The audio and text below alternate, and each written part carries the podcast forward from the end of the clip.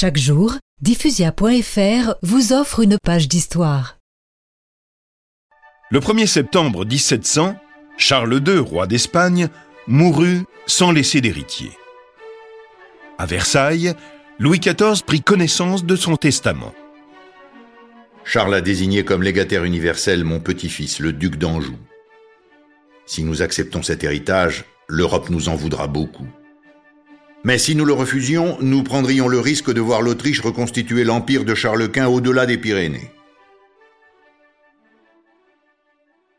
Après avoir bien hésité, Louis XIV accepta le testament.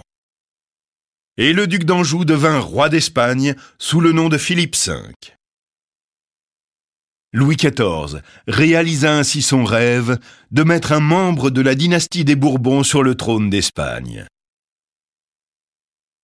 Malgré de nombreux renversements suivis de restaurations, la maison de Bourbon règne depuis lors sur le trône d'Espagne. Son roi actuel est ainsi un descendant de Louis XIV.